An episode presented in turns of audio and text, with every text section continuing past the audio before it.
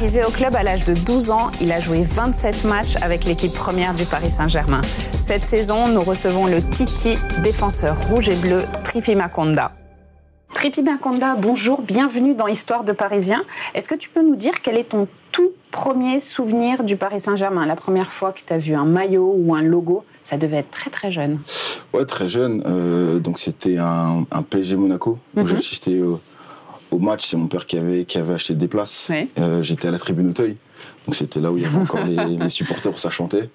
Donc j'étais en Auteuil bleu haut. Oui. Euh, et, honnêtement, c'était un bon souvenir parce qu'au final, je me suis aussi cassé la voix. Et c'était un moment où on était à l'école élémentaire, où le samedi aussi on avait école jusqu'à midi. Et j'ai pas pu aller à l'école parce que c'était un match, c'était le vendredi soir, tellement que j'avais la voix cassée. mais, euh, mais, voilà. Non, mais c'est super, voir un match du PSG et pas aller à l'école derrière, c'est quand même. Ouais, c'est quand même le, c'est quand même le top. Mais c'est voilà, voilà, ça c'est le, vraiment le, premier souvenir que, que, que j'ai du Paris Saint-Germain, on va dire dans, dans l'enceinte du, du Parc des Princes. C'est, c'est PSG, PSG Monaco, et je pense qu'il y avait Martin Gito aussi euh, qui était à Monaco. Donc, euh, donc voilà mon premier souvenir au, au parc. Tu as grandi quasiment au pied du Parc des Princes, quand on grandit aussi près du cœur même du club. Est-ce que c'est le rêve ultime, jouer au Paris Saint-Germain? C'est le rêve ultime, euh, je sais pas, parce que je savais pas comment devenir pro. Honnêtement, je savais pas comment devenir professionnel. Moi, c'était vraiment la passion de jouer, le jeu avant tout avec mes copains. Et, euh... et c'était pas forcément devenir professionnel. D'ailleurs, au début, c'était peut-être juste jouer. Ouais, c'était vraiment jouer. En fait, le, Paris Saint-Germain, c'était plus un club de prestige. Le maillot, là, c'était les maillots euh, Opel, c'était les maillots Thompson, bleu mm. nuit avec la avec la bande rouge. Donc c'était donc c'était vraiment incroyable de, de, voir ça. Mais euh, c'est vrai que j'ai eu la chance de, vivre à côté. Donc moi j'ai vécu à côté du pont du Garigliano, euh, d'entendre les, les, supporters chanter quand on ouvre la fenêtre euh, les soirs de match. Ça reste quand même, ouais, franchement, ça reste quand même euh, très impressionnant. J'ai aussi été scolarisé euh, au lycée Claude Bernard, qui se trouve juste en face mm -hmm. de, de Auteuil. Donc quand on vient le matin à l'école, on voit le parc. Quand on ressort, on voit le parc. Des fois, je joue à côté euh, parce qu'avant le. C'est biberonné au parc des Princes. Ouais, c'est ça. Avant qu'il y ait le parking qui se trouve euh, qui se trouve vers la tribune euh, Borelli. Mm -hmm. En fait, là-bas, c'était un parc. Donc j'allais aussi jouer là-bas au, au, foot avec avec mes amis, mais sans pour autant me dire que faut que j'aille jouer au Parc des Princes, faut que je foule la plus du Parc des Princes. C'était vraiment le parc est prestigieux. Mais le, le football, c'était vraiment de la passion avec les amis. Mais alors, comment tu arrives au Paris Saint-Germain? Tu as 12 ans quand tu pars au centre de préformation? Ouais, c'est ça. Donc, euh, moi, j'étais à, je jouais à la CBB, -hmm. l'Athletic Boulogne de, de Boulogne-Billancourt. Et euh, c'est simple, en fait, c'est des détections. Donc, on reçoit des lettres. Les, le club reçoit des lettres soit on nous les communique, on ne les communique pas, bah parce oui. que j'ai quand même pas mal de lettres qui, se sont égarées et, et Bizarrement. Que, je suis, ouais, que je suis par après qu'il y avait des clubs qui étaient quand même intéressés. Mais dès que le PSG a, a envoyé la lettre et que j'ai reçu l'information, bah, directement on, on essaie d'y aller et puis j'ai fait les détections de A à Z donc du début jusqu'à la fin jusqu'à Confiance à Honorine donc c'était la dernière euh, la dernière euh, détection et euh, dès qu'on reçoit l'enveloppe bleue pour l'inscription pour pour wow. le formulaire bah, on signe tout de suite. Parce qu'après, à la différence que d'autres clubs, c'est que moi, j'avais la chance de rentrer tous les week-ends chez moi. Alors, justement, j'allais te poser la question parce que tu as 12 ans. 12 ans, c'est quand même très, très jeune pour quitter la maison. Très jeune, mais comme je viens de l'expliquer, c'est que moi, je rentrais tous les week-ends chez moi. Contrairement mais que le week-end pas tous les soirs. Enfin, je veux dire, pas par rapport à une enfance euh, classique, entre guillemets. Euh... Ouais, après, il y a un changement. Honnêtement, il y a un changement parce qu'on quitte son cocon familial, on quitte euh, ses amis, ses parents, on quitte aussi son, son repère, euh, sa stabilité psychologique. Donc, faut, faut partir. Donc, on était à Conflans-Sainte-Honorine. C'était des dortoirs, donc on était 8-9 par compartiment. Donc, faut, faut qu'il y ait une certaine cohésion de groupe. Il y avait des générations, on était avec la génération 1989, donc mm -hmm. David Ngog, Innocent Carré. Donc il faut cohabiter aussi avec, euh, avec tout ce monde-là, qu'on vient de, de, de, différentes cultures, différents horizons, différents quartiers. Donc c'est vrai que c'est pas facile au début. Parce qu'il y, y, a tout en fait. Il y a tes parents, tes amis qui peuvent te manquer, il y a s'habituer euh, aux autres. C'est une découverte à 12 ans de la vie d'adulte peut-être pas vie d'adulte.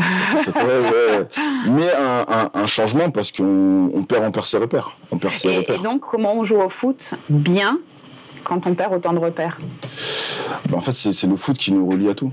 C'est-à-dire que la, la, chance du football, c'est que, en fait, le football, c'est comme la société. C'est que c'est, ça te rapproche, c'est des interactions avec d'autres personnes, d'apprendre aussi avec, avec les personnes, c'est même une insertion sociale. parce qu'on est vraiment, on est vraiment un groupe. On essaie d'apprendre les uns des autres. On essaie de prendre aussi euh, des uns des autres dans, notre façon d'être, dans notre façon aussi de, produire du, du, football ensemble. donc moi, dans, dans ma génération, il y avait des joueurs qui étaient déjà au PSG qui ont été de Poussin jusqu'à Benjamin. D'accord, oui. Qui avait... nous, on nous appelait les externes, parce qu'on venait de l'extérieur. à 12 ans, les externes. Ouais, c'est vrai. Donc c'est vrai que même cette confrontation aussi euh, euh, entre nous, elle était quand même assez brutale, parce mhm. qu'il fallait aussi se connaître de notre génération 1990. Mais au fur et à mesure, les matchs, les formateurs, donc mon formateur c'était Christian Mas à ce moment-là, ben, ils essayent un petit peu de nous accompagner, de nous faire comprendre que que c'est ensemble qu'on va faire les choses. Quand tu es surclassé en 14 ans fédéraux, tu joues pas. Est-ce que c'est le plus difficile d'être euh, loin de tout C'est une grande information, ça. c'est une très grande information. Ouais, c'est compliqué, c'est compliqué, c'est compliqué parce que. C'est une information, mais c'est vrai. C'est une information très vraie, mais elle est, très juste. Mais je pensais qu'elle était passée inaperçue. Euh, non, non, c'est euh, franchement, je l'ai vécu. C'était très dur très dur parce que euh, c'est vrai que j'étais surclassé, donc avec la génération 89, je pense que j'ai fauté à un moment donné. Parce que euh, durant l'été, on ne devait pas jouer au foot. Mm-hmm. Moi, j'ai joué, je me suis blessé. Euh, donc c'était François Gilles. Comment on peut demander à des jeunes de ne pas jouer au foot bah, Parce qu'il y a. Oui, il faut maintenir son corps. Il faut maintenir son corps et puis même il y a un risque de blessure. Bien sûr. Donc euh, moi, vu que j'aimais, tellement jouer au foot euh, durant mes vacances et vu que je rentrais chez moi, je jouais au foot avec mes, avec mes copains, je me suis blessé. Je suis rentré au club, j'ai menti. Et François Gilles, avec toute l'expérience qu'il a, je pense qu'il l'a, oui. qu'il l'a, quand même, qu'il l'a su. Et au final, je dis pas qu'il me l'a fait payer, mais ça a été compliqué parce que j'ai pas joué de la saison euh, avec les 14 ans fédéraux alors que j'étais surclassé. Et euh, on garde confiance comment? Bah, Comme je l'ai dit, c'est la passion du foot. C'est que moi, euh, même encore à ce moment-là, je savais pas comment devenir pro. Donc c'est vraiment le foot qui me raccrochait à tout. le fait aussi d'avoir mes parents à ce mhm. moment-là, qui, qui me donnaient des, des, des, conseils, qui étaient toujours là au match. d'avoir aussi des amis qui, pareil, donc moi j'étais à, moment, à ce moment-là, j'étais aussi avec euh, avec d'autres personnes, avec Maxime Partouche, qui était surclassé avec moi. Euh, donc lui, le fait de le voir performer, moi, ça me faisait plaisir, parce que c'était vraiment un, ami proche. Mais je vous cache pas que c'est quand même dur, donc on, on hésite à arrêter. On se demande pourquoi on est là à un si jeune âge euh, de, de, vivre ça. Entre temps aussi, j'avais d'autres problèmes dans, dans, dans, ma vie familiale. moi, j'étais euh, donc j'avais pas de, maison, j'étais mhm. sans domicile fixe. Donc moi, ça allait. Donc moi, j'étais au centre de formation.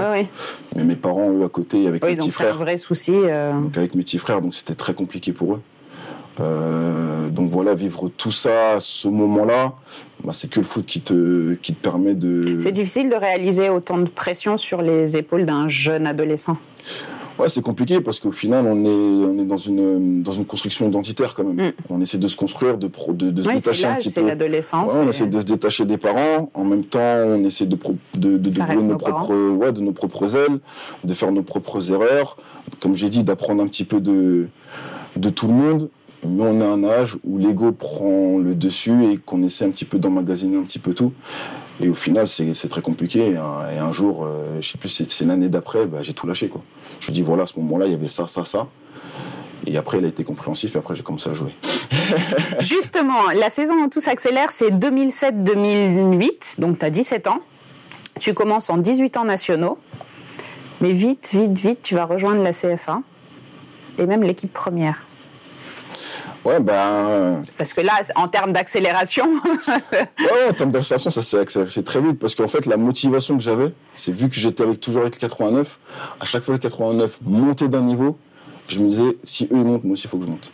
C'est que je peux pas les laisser, je peux pas les euh, je peux pas, les lâcher. Ah, ils vont pas partir sans moi. C'est-à-dire qu'ils montaient, quelques mois après, je montais parce que j'avais cette détermination de non pas de réussir hein, mmh, mais, de... rester accroché avec eux parce que j'avais un problème, c'est quand je jouais avec les gens de mon âge, j'y arrivais pas. Je suis tombé dans la facilité. Et j'avais besoin de, de, maintenir, voilà, voilà, de maintenir vraiment une, une performance euh, avec les 89 et ça me permettait de, de tenir cette, cette performance. En même temps, quand tu montes en CFA, tu joues avec d'autres gens qui, ont, qui sont plus âgés.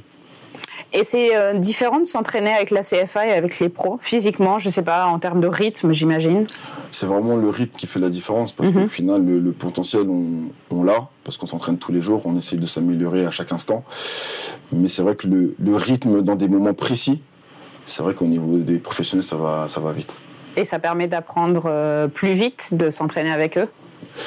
Oui, parce qu'on on, on observe. Moi, je suis quelqu'un qui observe énormément. Donc, euh, l'observation, l'analyse, le fait de réajuster certains, certaines petites choses qui ne vont pas peut-être dans, dans mon jeu. Donc, moi, quand j'ai commencé, euh, il y avait Julie qui était là. D'accord. Il y avait, euh, il y avait Landreau aussi. Il y Ouais, avait- avec, avec Julie, vous deviez quand même beaucoup rigoler. Ouais, non, mais Julie, ça, c'est le grand frère. hein. Je suis pas surprise. Ah non, non, Julie, franchement, c'est c'est un, respect total que j'ai pour lui parce qu'il m'a pris, euh, il m'a pris avec lui énormément de conseils. euh, il avait un, un camp 8 qui se trouvait à Saint-Raphaël, il m'a invité. Donc c'est un- une remise en forme avant de pouvoir euh, recommencer l'entraînement. Mhm. Il m'a invité, viens gamin, euh, tu vas te remettre en forme. Un vrai grand frère. Ah non, non, non, franchement, Julie, euh, bon, on va pas aussi Ouais, raconter les histoires euh, de ce qui s'est passé dans les soirées, mais Non, mais ça, je- je- on, va, on va passer ça sous silence. ah, mais franchement, c'était vraiment grandiose. Mais comme j'ai dit, c'est le fait de, on va dire, de rentrer dans la cour des grands. On apprend de, de tous les jours et même les grands joueurs qui avaient dans le vestiaire, ils sont énormément bienveillants et empathiques avec, euh, avec les jeunes qui montent. Justement, comment c'est d'arriver dans un vestiaire où il y a quand même beaucoup de stars? Est-ce qu'on essaie de montrer ce qu'on sait faire? Est-ce qu'on se dit, euh, bon, petit à petit, ils vont voir? À chacun sa personnalité. D'accord. Donc moi, je, moi, je suis très introverti. Mhm. Euh, donc moi, je suis, euh, j'étais dans mon coin. Même s'asseoir, c'était compliqué. Donc, avec, euh, je trouvais, essayer de trouver une place. Mais si je m'assois là, qu'est-ce qui se passe? Peut-être qu'il y a un pro qui, qu'est-ce oui. qu'il va dire et tout. Donc euh, j'essayais de voir un petit peu où me, où me placer. Mais au final, euh, le- je pense que l'ouverture d'esprit que j'avais à ce moment-là de, de, de- de demander conseil à, à, à certains joueurs euh, professionnels qui avaient du vécu, ça m'a permis après derrière de- d'être plus confiant. Même si après aux entraînements, ils testaient quand même. Parce que Ah je me rappelle qu'à un moment donné, il y a Peggy Lundola qui m'a testé à, à- à l'entraînement. Donc je reçois un ballon et en fait, il demande un joueur de me presser. Donc là, faut savoir si tu paniques ou pas. Et si tu paniques, faut savoir qu'aussi qu'on est dans un milieu social. Ah bah, il Pas un peu la jungle, mais c'est un mais peu. euh, euh, voilà oui, quoi. il y a de la faut- concurrence, Voilà, il y a- il y a de la concurrence. Donc ils essaient de, de tester un petit peu. Et quand tu arrives à passer les tests, ben, forcément, ils t'acceptent un peu plus. Est-ce que tu te souviens le premier jour où tu es rentré dans le vestiaire avec les pros? Le premier jour que je suis rentré dans le vestiaire, donc c'était encore quand le PSG était au camp de loge. Mhm. Et euh, donc j'étais appelé pour, euh, pour faire un, un- un entraînement parce qu'ils s'entraînaient au camp de loge à ce moment-là parce qu'il y avait les travaux euh, sur Rodeo. Et, euh, et quand je rentre, ouais, je, j'essaie de voir où je vais m'installer. Je, je, je m'installe même pas en fait. Et on quand, je sais mais pas, quand, quand tu, quand tu mets tes crampons, tu regardes autour de toi les autres joueurs ou... Bah, t'es impressionné parce que voilà, moi il y avait Samy Traoré. il y avait- Non, puis t'étais tout jeune. J'étais tout jeune, j'avais 17, 18 ans. Euh, c'est impressionnant parce qu'au final, euh, tu les vois à la télé. Là, t'es avec eux dans le vestiaire. C'est tout autre parce qu'au final, ils ont un langage qu'ils n'ont peut-être pas sur le terrain. Donc, c'est vraiment une, une vie en communauté qui, euh, qui est très enrichissante. Et tu penses à tes parents à ce moment-là? Oui, forcément, parce que moi, mon père, il m'a toujours suivi. N'importe quel tournoi, que ce soit même en Italie, euh, que ce soit euh, partout, il m'a suivi. Il a pris sa voiture et il m'a suivi. Donc forcément, tu penses au sacrifice euh, qu'il a pu faire par rapport à mes petits frères. Parce que, pour, pour dire vrai, c'est que moi, j'étais, on va dire, footballistiquement, donc il y avait vraiment un, un avenir Mhm. par rapport à, à- à mes autres frères. Et c'est vrai que mon père était énormément présent, peut-être au détriment de mes petits frères, que ce soit même pour acheter des crampons et tout. Donc ça, je suis vraiment reconnaissant par rapport, par rapport à tout ce qu'il a pu faire. Donc quand on arrive en, en haut, on se dit, t'y es, parce qu'il y a des gens autour de toi qui t'ont permis d'avoir accès à, à ce monde-là. Justement, PSG Lorient, c'est ta première fois sur le banc. Ouais. Ah ouais, c'est ma première Tout fois. de suite un sourire quand je parle de PSG Lorient. Ouais, parce que euh, un sourire, parce qu'en fait, ça allait très vite. C'est que moi, en fait, moi, je suis milieu de terrain de formation. Et euh, quand j'arrive en, en CFA, euh, donc je commence à m'entraîner avec euh, avec les professionnels. Donc c'était Paul Le Guen qui était entraîneur. Donc lui me prenait en tant que milieu de terrain. Et dans les discussions, on a voulu me changer de poste. Bon, j'étais pas chaud. J'étais pas là. Pendant, un mois, je leur ai fait la tête. Ai dit, c'est impossible que moi je passe latéral gauche parce qu'en milieu de terrain, je suis bien. Et en plus, je m'entraîne avec les pros. C'est donc la preuve que c'est mon poste. Ouais, donc et après pas mal de discussions, qu'il y avait aussi, une, comme je dis, c'est si tu passes si tu passes à terre à gauche, donc forcément tu vas monter plus rapidement parce que c'était Sylvain Armand à ce poste-là, il n'y avait pas de doublure. Mhm. On m'a dit donc c'était ça le, le deal. Bah forcément là tu réfléchis. Ah bah oui, là tu te dis peut-être. Tu, que- ouais, tu, tu réfléchis, même si ça ça m'a fait mal au ça m'a fait mal au cœur et je l'ai subi pendant toute ma carrière. Mais c'est c'était cette opportunité qui s'offrait à moi. Et donc c'est là quand, quand je suis quand j'ai commencé à accepter le poste de latéral gauche, ben de fil en aiguille ça s'est euh, ça s'est accéléré et d'être sur le banc euh, face à Lorient et c'est Jérôme Roten qui joue latéral gauche, c'était très marrant. Et euh, quand tu rentres dans le Parc des Princes, avec la tenue, t'es un joueur du Paris Saint-Germain. Ouais, je suis un joueur du Paris Saint-Germain et là je me rends compte C'est que un rêve qui se réalise, c'est au-delà de ça? Là, pour le coup, ouais, c'est un rêve qui se réalise. Parce que là, je repense à bah, mon enfance que j'ai passée à côté du Parc des Princes. Des amis à moi qui sont abonnés, euh, qui étaient abonnés à Auteuil, qui, qui sont là, qui viennent voir tous les matchs. Euh, donc je me dis, ah ouais, là, c'est quand même quelque chose. Parce qu'au final, c'est vrai que voilà, les, les gamins qui, qui étaient là viennent de différents horizons. Mais moi, je viens vraiment du cru. Je suis vraiment de, de, de, de ce quartier-là. Et euh, ouais, tu, tu, tu te dis, ah ouais, là, c'est grand et il faut faire les choses en grand. Et euh, ça te met pas une pression particulière, une pression supplémentaire, tout jeune, une nouvelle position sur le terrain, jouer, de, enfin, jouer chez toi, puisque tes amis sont à côté? En fait, la pression, oui, je l'ai eu parce qu'au final, euh, il y a des gens qui sont, comme je dis, il y a des gens qui sont derrière vous, qui veulent que vous puissiez réussir, peut-être pas de la bonne façon, de la bonne manière ou de le verbaliser de la bonne manière. Donc ça peut être euh, compliqué. Il y a aussi le coach qui a, qui a des attentes de performance parce que là, on est, on est plus dans la formation, on est un peu dans la, Mm. dans la productivité de le gamin, de ce qu'il va faire. ça, et c'est très juste cette différence pour un coach. c'est c'est plus un coach qui Ah, te ouais. forme, là c'est un coach Ah, oui. qui te demande de performer. C'est un coach qui demande de performer. Et vu que moi, je suis arrivé tardivement en, en latéral gauche, donc Mhm. euh, dans la post-formation, je ne l'ai pas eu. Oui. Donc je l'ai appris sur le tas, sur le terrain aux en- à- et à C'est l'entraînement. dur ça. Donc euh, donc c'est très, c'est- c'est c'est très dur. Et ce qu'on oublie chez un, un joueur et même sur un être humain, c'est la relation que tu as avec toi. C'est c'est l'intériorisation que tu as avec toi qui est très compliquée. Cette bataille que tu as euh, avec ton intérieur, euh, la peur, l'anxiété, euh, la confiance, l'estime de soi.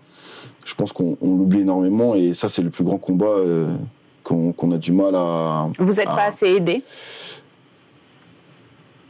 En fait, on est aidé, mais est-ce que c'est la bonne manière Aujourd'hui, je dirais non. Mhm. Parce qu'on on, on- c'est vrai qu'on nous apprend à, à jouer au foot, à avoir cette compréhension du jeu. Euh, On ne traite pas assez l'humain. on traite l'humain parce qu'on essaie aussi de devenir un bon citoyen, un Oui. citoyen de demain. Mais ce qu'on nous apprend pas, c'est l'éducation euh, relationnelle. C'est qu'au final, le football, c'est euh, c'est c'est- c'est des interactions. C'est des interactions humaines. Euh, comme je dis, t'as beau être le, le meilleur du monde, si tu arrives devant un coach qui, où sa tête te revient pas, tu joueras pas. Et ça, on nous l'apprend pas. Comment, comment bien communiquer euh, dans un vestiaire, comment bien communiquer avec le coach, euh, avoir la bonne relation au bon moment. Ça, on te l'apprend pas. Et c'est vrai que c'est compliqué. On le voit aussi avec certains joueurs, notamment avec les réseaux sociaux qui, qui prennent Mhm. beaucoup- de plus en plus de, de place. Et euh, c'est quand même très particulier. Toi, tu débutes ton premier match en Coupe d'Europe. Ouais. C'est pas mal comme euh, première titularisation au parc contre Wolfsburg. Vous gagnez 2-0. Ouais, franchement, bonne soirée. Bonne soirée. Bon moment. Bonne soirée, bon mood. Mais ouais, franchement, c'est exceptionnel parce que là, c'est mon premier match, on va dire, officiel euh, avec le, le- le Paris Saint-Germain. Donc, je savais déjà en amont que, Mhm. que j'allais jouer. Donc, Paul Le Guen m'avait, m'avait, m'avait préparé. À ce moment-là, le fait que je joue au milieu gauche, ben, forcément, ça te fait pousser des ailes parce que tu retrouves un petit peu tes aptitudes que Oui. tu avais quand tu étais en, en, en formation. Ce qui est bien, c'est qu'il m'a mis quand même dans un climat favorable où j'avais euh, des joueurs autour de moi qui avaient, euh, qui avaient quand même une expérience. J'avais, j'avais Roten, j'avais Sylvain Ramon derrière moi, j'avais euh, Guillaume Moirot. Mhm. Forcément, dans, dans l'environnement qui était euh, face à moi, ben, ça devait me pousser à performer.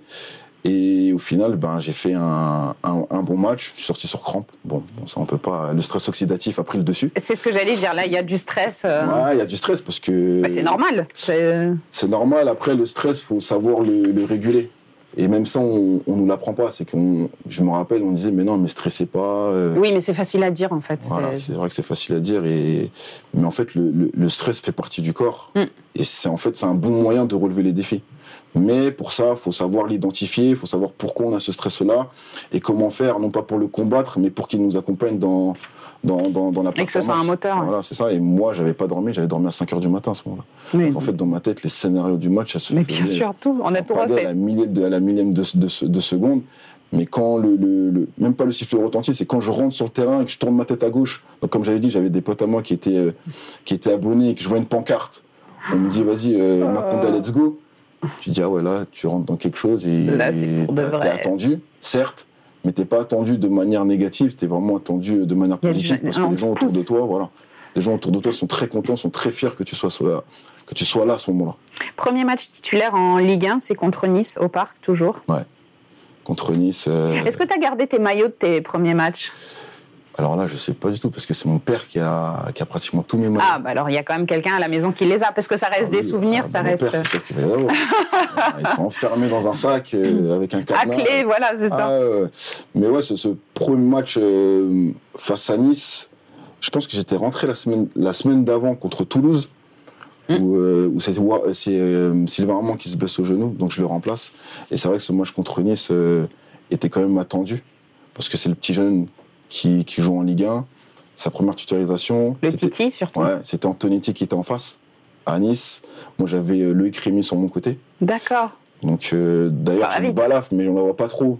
c'est Loïc Rémy qui me l'a fait sur un duel, euh, duel de la tête. Il Pour ton son... premier match en ouais, Ligue 1, on te balafre. Ah bah, bel esprit. Ah, ça va, j'ai gardé mon visage, donc c'est bon. mais euh, ouais, il me, il me balafre sur, sur, sur, le visage et euh, bah, ça reste quand même un bon souvenir parce que, oh, bah, pour, parce qu'en fait, tu appréhendes. Parce que moi, avant le match, donc j'étais avec Christian Mas qui était là, entraîneur des gardiens avec mm -hmm avec Paul Le Guen, il me dit fais attention parce que peut-être Antonetti, il a identifié que tu étais jeune. jeune. Peut-être qu'ils vont jouer, ils vont te mettre sous pression, ils vont jouer euh, sur ton côté. Donc là, le fait aussi qu'on prépare à, à ça, bah, ça te fait que tu rentres sur le terrain et puis euh, tu essayes de faire en sorte de ne pas faire d'erreur. Et c'est ça le problème, c'est que le résultat t'inhibe dans, dans ce que tu peux produire. Est-ce que tu n'es pas un joueur qui pense trop? Toujours. Toujours, je pense toujours, même dans la vie de tous les jours. On, on me l'a ouais, repro reproché. C'est une caractéristique, c'est pas un défaut, c'est une bah, façon d'être. non, c'est une façon, c'est une façon d'être. On me l'a reproché, mais euh, je pense pas. Euh, c'est pas penser pour me mettre euh, mal à l'aise, parce qu'il y a des pensées qui, ne mmh. vous mettent pas dans un dans un bon dans un bon comportement, dans une bonne attitude. Moi, c'est penser pour essayer de soit de contrecarrer le jeu, soit de par rapport au comportement que j'ai de l'adversaire face à moi. Est-ce qu'il va faire ça? Mais s'il fait ça, moi, peut-être que je vais, faire, euh, je vais faire ça. Je vais essayer de le manipuler pour, euh, pour pouvoir arriver à mes fins. Parce qu'au final, le football, c'est. Oui, euh, faut marquer ça. des buts. Mais c'est vrai que je suis quelqu'un qui pense euh, énormément. Je suis un autodidacte. Donc, euh, après, moi, j'aime bien parce que ça me permet d'être, je ne vais pas dire en avance, mais d'être toujours dans l'actualité. Mm -hmm. Mais à ce moment, peut-être dans ma carrière. Un vrai. peu de lâcher prise, un peu d'insouciance, ça aurait été pas mal bah, Je l'ai eu.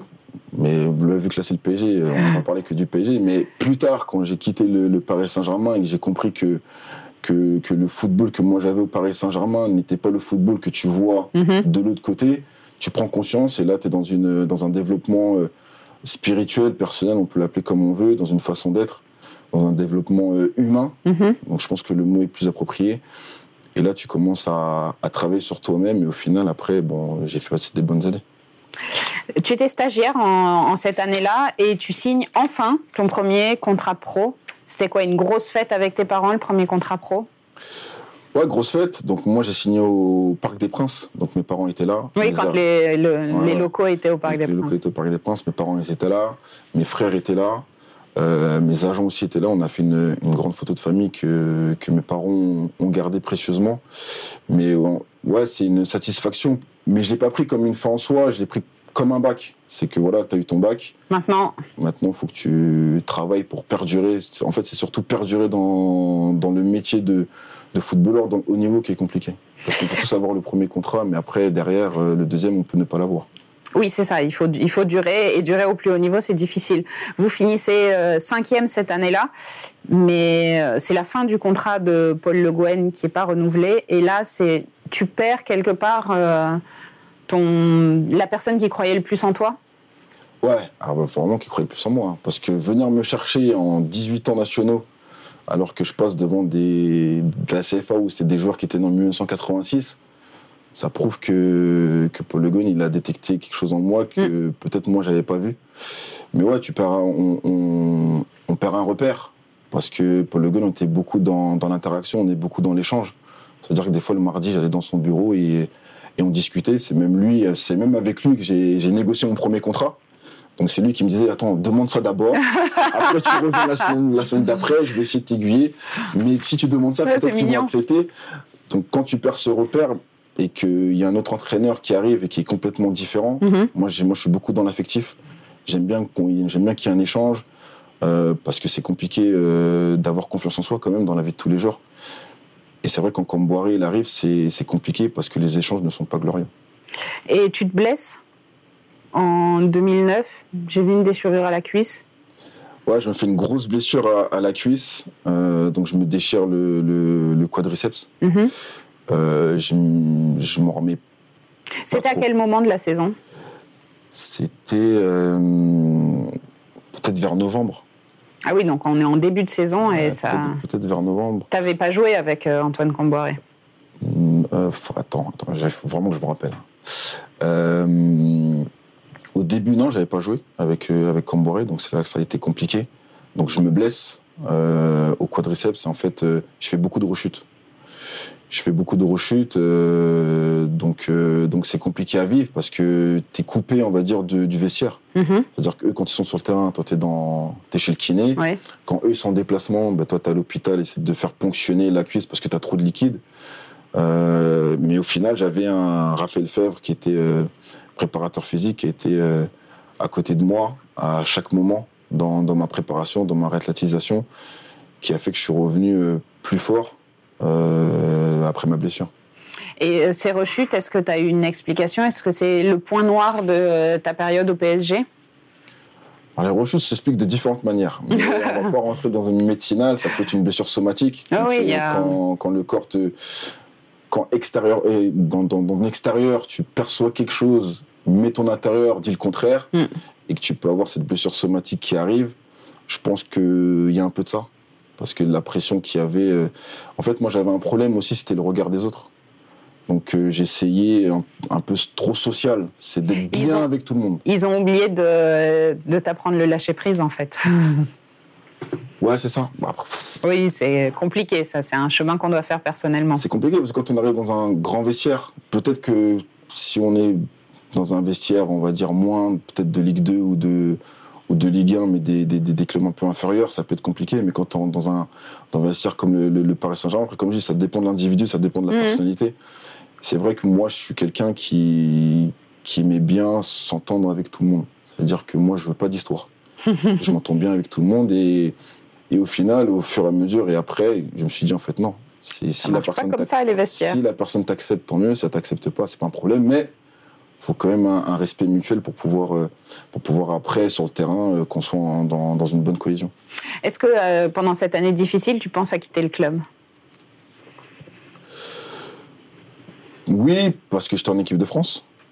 Donc l'équipe de France te, te fait croire, voilà, te fait croire que, que tu vas devenir un grand joueur. Mhm. Je pense aussi ça c'est c'est quand même problématique. Mais non, parce qu'au final je suis au PSG, je suis bien. Je suis bien, j'ai mes repères, euh, c'est le club de la capitale. J'ai des amis à moi aussi qui sont là. J'ai Mamadou Sakho avec qui je, je m'entendais très bien. On était, chaque, on était tout le temps ensemble. Donc ça aussi, ça me, c'est un lien. Mhm. Euh, donc je me dis non, j'ai pas envie de quitter le club, mais en même temps je joue pas. Donc faut penser à son avenir. C'est vrai que là ça commençait à chambouler dans ma tête. Euh, le PSG finit 13e, mais comme vous gagnez la Coupe de France, vous jouez euh, l'Europa League la, saison suivante. Et euh, toi, tu décides de rester au club. Tu te dis de toute façon, j'ai pas encore tout donné à ce club. Je vais trouver ma place. Ouais, je vais trouver ma place parce que je, je pense que je joue en plus en début de saison. Je joue en début de saison Mm. parce que Armand, euh, je pense Ah oui, avec toutes les coupes et tout ça. euh, Sylvain Armand est blessé, donc moi je débute le premier match face à Saint-Etienne. Ah, désastreux ce match. Oh. Enfin, désastreux euh, au début. À quel niveau Non, au, dé- bah, au début émotionnel. Au revenir. dans, dans, dans, dans l'émotion, je pense que je pense que j'étais pas prêt. Mhm. Euh, le parc est plein. On joue contre Saint-Etienne. Moi, j'ai Bakary Sako sur mon côté. Voilà, on... je, vois, Oui. je vois ton expression, euh, du visage. Donc, euh, c'est un ami aussi. Mhm. Donc tu dis, c'est un ami, mais là, je Mais suis bon, là, match. là, il n'y a plus d'amis. hein. C'est ça le problème. C'est que je suis encore dans l'affectif. C'est mon ami, est-ce que je le rentre dedans? Est-ce que je suis un peu en train de tâtonner, de voir un petit peu? Ça m'a fait défaut au fur et à mesure au fil du match. Euh, donc c'est vrai que j'ai sombré après. Euh, j'ai sombré dans, dans, dans, dans le match, où, même dans la deuxième mi-temps, euh, ma deuxième mi-temps elle est désastreuse. Et là, euh, c'est là où on s'attend quand même à un coach qui vienne vous voir, qui vous explique. Et le problème, c'est qu'à ce moment-là, sur le deuxième match, on joue face à Lille, bah, Camboré, il m'enlève en fait du groupe. Du groupe? Du groupe. Donc, je je suis pas de titulaire à. euh, à, à- sortir du à groupe. Vest- à tribune. Voilà, donc c'est Ciara qui joue à Ciara qui joue à gauche et Jallet qui joue à droite. Et ouais, là, ça fait mal. Parce que je me dis, ouais, j'ai 19 ans, je suis quand même jeune encore, j'ai besoin d'un accompagnement. Je pense que ce cycle de post-formation, euh, Est-ce que, est que tu le demandais le... Est-ce que tu demandais euh, Alors, Non. je dis pas des explications parce qu'un coach il fait son équipe, mais est-ce que, est-ce que est-ce que la parole était suffisamment ouverte pour que tu Non, puisses dire euh, là j'ai besoin d'aide? On était encore dans, dans, dans ces discours, dans ces sujets dont il ne faut pas parler. D'accord. Tu te tais et puis tu. Tu serres joues, les quoi. dents et tu fais semblant que tu tout va bien. Tu serres les dents et tu joues. Aujourd'hui, c'est différent. Mm. De toute façon, moi, je le vois en tant qu'éducateur avec les jeunes. Et puis même euh, au niveau professionnel, bah, à ce moment-là, tu, tu, tu n'y vas pas parce que c'est un aveu de faiblesse. Ah oui, je comprends. C'est un aveu de faiblesse, pas pour moi. Ah oui, mais euh, ça, ça pourrait être pr- pris comme une faiblesse. oui. Voilà, ça pourrait être pris comme une faiblesse euh, par rapport au coach. Donc, il m'enlève du groupe. Après, je réussis quand même à. Ouais, parce que c'est la saison où tu vas le jouer le plus. Ouais, ouais, c'est 17 matchs. c'est quand même incroyable. hein. Bah oui. Mais ouais, après, donc je joue moi les matchs de, de, de, de- de- d'Europa League Mhm. parce qu'il y a un turnover qui, qui se fait. Les matchs d'Europa League, je suis quand même correct, donc pour autant être euh, euh, vraiment performant, mais je suis, je correct, mais euh, pas encore dans le lâcher prise. Donc ça veut dire que je joue, je fais ma performance. Je suis pas au-delà, je suis pas dans le déplacement de fonction ou dans le dépassement de rôle. Mais parce que j'ai une épée Damoclès au-dessus. Parce que je sais que si je faute, ben, je vais sortir et je vais, je vais plus, je vais plus y rentrer. Donc c'est compliqué à vivre ça. Ça permet aussi d'être exposé sur la scène européenne, l'Europa League. Exactement, ouais, ça, ça, ça permet. Donc j'ai, j'ai- ça m'a permis de, de jouer. À un moment donné aussi où moi je voulais partir en prêt, je rentre dans, et là je rentre dans le bureau de, de, de, de Monsieur Comboiré et je lui explique que voilà, moi j'ai envie d'être prêté parce que j'ai Mhm. envie de jouer, parce que j'estime que je dois être dans la rotation. Oui. Je suis pas revendique, je suis pas dans le. Ah oui, non, je dis dans pas. le discours, enfin, non, il faut que je sois titulaire, c'est pas C'est ça. normal, Ah pourquoi ouais. je joue pas? Non, je, je connais ma place, euh, je sais où je suis, mais dans le turnover, je pense que je peux apporter quelque chose au groupe. Et à ce moment-là, il me dit, je peux pas parce qu'on est sur quatre compétitions différentes. Donc si je te laisse partir, moi, j'ai pas de joueur derrière Ouais. qui puisse euh, prendre ta, ta, ta relève. Donc tu restes, et après, deux semaines après, je suis titulaire encore en, en Europa League, mais sous moins 18 degrés. C'est quand même compliqué. c'est moins sympa. Ouais, c'est moins sympa, mais on, on joue, on serre les dents. Ça m'a permis aussi de jouer face à, face à Benfica euh, au Stade de Luz. Donc, euh, donc ouais, c'est des bonnes expériences. Mais comme je dis, certes, c'est des bonnes expériences, mais à À la l'intérieur. dure, de, hein. À la dure, mais à l'intérieur de moi, ça bouillonne parce que parce que j'arrive pas à faire face au monde professionnel. Donc, j'arrive pas à faire face intérieurement. J'arrive pas à, à me dire que, en fait, tu, tu faut que tu arrives à garder cette âme d'enfant. Et c'est vrai qu'on l'entend souvent. Mais c'est vrai que quand tu arrives à garder cette âme de gamin, cette âme d'enfant que tu avais quand tu étais jeune, et on le voit avec certains joueurs, bah forcément, tu es, plus détendu. Quand tu choisis de rejoindre Brest, qu'est-ce que tu te dis par rapport au, au Paris Saint-Germain? C'est bon, j'ai vécu, euh, j'ai réalisé mon rêve, j'ai joué au, Parc des Prin- au, au PSG, j'ai joué sur la pelouse du Parc des Princes, maintenant je vais aller connaître autre chose Ou tu te dis, euh, pff, quand même, j'aurais pu avoir ma place plus longtemps? Non, j'aurais pu avoir ma place plus longtemps, mais euh, en fait, le départ, c'est pas moi qui le provoque. C'est un peu le coach qui le provoque. Parce que là, notre relation s'était détériorée. Mhm. Euh, donc moi, à ce moment-là, il faut que je, quand même que je trouve une issue. Euh, je suis en équipe de France euh, Espoir. Donc il y a ça aussi qui rentre en, en compte. Il faut Et jouer. Ça, c'est vraiment l'illusion, ça, les, les sélections, les sélections nationales. Mais voilà, je suis en équipe de France Espoir. Et je sens que je suis plus dans le turnover. Parce que, parce que le discours du coach change. Euh, par exemple, quand je suis encore. Parce que c'est au, au moment où, où le club se change de, de propriétaire. Donc on est, à, on est au Portugal. Et c'est là où Leonardo arrive, fait son, fait son, son discours. Et même moi, à ce moment-là, j'avais déjà décidé de, de partir. Et quand moi j'ai une discussion avec Leonardo, il me dit écoute, c'est toi qui vois. Nous, on vient d'arriver. On vous connaît pas. Oui, on ne sait pas encore. euh, euh, si tu veux rester, tu restes. Donc, tu es le bienvenu. Maintenant, si tu as décidé de partir, ben, c'est ton choix. Mais moi, à ce moment-là, comme je dis, moi, le coach est sur place, je m'entends plus très bien avec lui, je le ressens. Lui aussi. tu ne pouvais pas te douter qu'il allait partir au bout de six mois Ah bah non, ça on peut pas douter. C'est vrai que et le football, c'est des choix. Et même si les choix après derrière, ils sont pas, ils sont pas, ça se bonifie pas, mais le football, c'est des choix et c'est comme ça, c'est comme dans la vie de tous les jours. Tu vas quand même connaître euh, l'étranger ouais. dans ta carrière. Mmh. Meilleure expérience. Ah, franchement, il n'y a rien à dire. L'étranger, c'est la meilleure expérience. En plus, je suis parti dans un pays de football. Oui, il faisait pas moins de 18. il faisait pas moins de 18, mais c'était le Portugal. Euh, comment ça s'est fait? C'est moi j'arrivais dans ma dernière année de contrat euh, à Brest, donc il me restait six mois. Et euh, je jouais, mais sans trop jouer. Mm-hmm. Et moi, j'avais pas envie d'être au chômage. J'avais un peu cette, anxiété de, me dire attends, là tu vas plus avoir de club, faut faire, faut faire gaffe. Et en fait, le Portugal se, présente à moi. Donc, normalement, je devais jouer à, Gilles Vicente, mais ils étaient derniers. Donc, je suis parti à Académica de Coimbra. Et euh, ouais, ça a été la meilleure expérience de ma vie parce que là-bas, tu découvres un. Ça libère d'être à l'étranger. Ça libère parce que tu as plus cette pression, euh, mm. cette pression, on va dire, française. Parce que moi, j'avais une étiquette Île-de-France. Titi. Titi, parisien. Donc, quand j'arrive à Brest, c'est compliqué parce que je suis parisien. Mm. Euh, donc les gens ils attendent directement un joueur confirmé alors que pas du tout. Moi je bah suis encore en post-formation, j'ai 20 ans, j'ai 21 ans, donc il me faut encore du temps, mais eux c'est pas. Et c'est pas ce qu'ils imaginent. Et puis même dans la, dans, dans la, dans la situation où le club était, même s'ils ont fait leur premier parcours en Ligue 1, ils ont, ils ont ils étaient premiers pendant euh, X journées, mais après la deuxième année, tu sais pas comment ça se passait. Donc même là-bas, ça a, été, ça a été compliqué par rapport à ça. Mais c'est vrai que l'étranger, ça libère parce que tu as plus cette pression médiatique, tu as plus cette pression aussi au niveau du, je ne veux pas dire du club, parce qu'au final, même Académico Coimbra, tu connais, c'est un club euh, historique euh, du, Portugal. Les supporters, ils sont là à tous les déplacements. Mais tu es, détendu, parce qu'au final, le football que toi, tu, as conçu toute, toute, ton enfance, tu le retrouves là-bas. Euh, les coachs, ils sont très, ils sont bienveillants. J'ai eu la chance de connaître Costigny aussi là-bas. Qui a été mon coach quand, on était en deuxième division. Mm-hmm. Voilà, c'est un coach euh, top qui. J'étais toujours en discussion avec lui. Quand un coach t'appelle le soir après un match, euh, ça veut tout dire.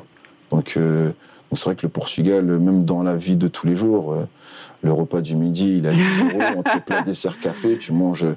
Tu manges ah oui, c'est une autre vie. ton assiette. C'est une autre vie. Hein. Ouais, c'est une, une, autre vie. Une autre, et en fait, c'est une autre mentalité. Parce que, parce que là-bas, les protèges étudiants sont obligatoires c'est, là je le dis de manière euh, pour que les gens sachent, mm-hmm. mais en France on s'entraîne en petites chaussettes.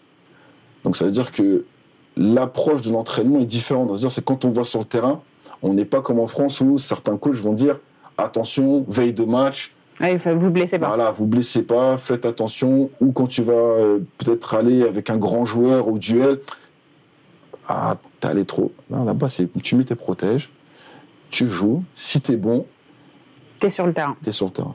Donc ça, ça, ça change. Ça change quand même de la France. Et tu en es où aujourd'hui dans ta vie? Alors, dans ma vie, bon, j'ai arrêté ma carrière. J'ai arrêté ma, ma carrière l'année il y a deux ans. Maintenant, je pense, ouais, c'est ça, si j'ai pas de bêtises. Juste après le Covid. Euh, et aujourd'hui, moi, j'ai passé mes diplômes d'entraîneur, donc le, mhm. brevet d'état d'entraîneur de football. Euh, je suis éducateur à l'Académie Diomède, donc, euh, qui a plusieurs sites en Ile-de-France, il en a une à Bourges. Euh, moi, je suis éducateur à Poissy, sur l'Académie Diomède.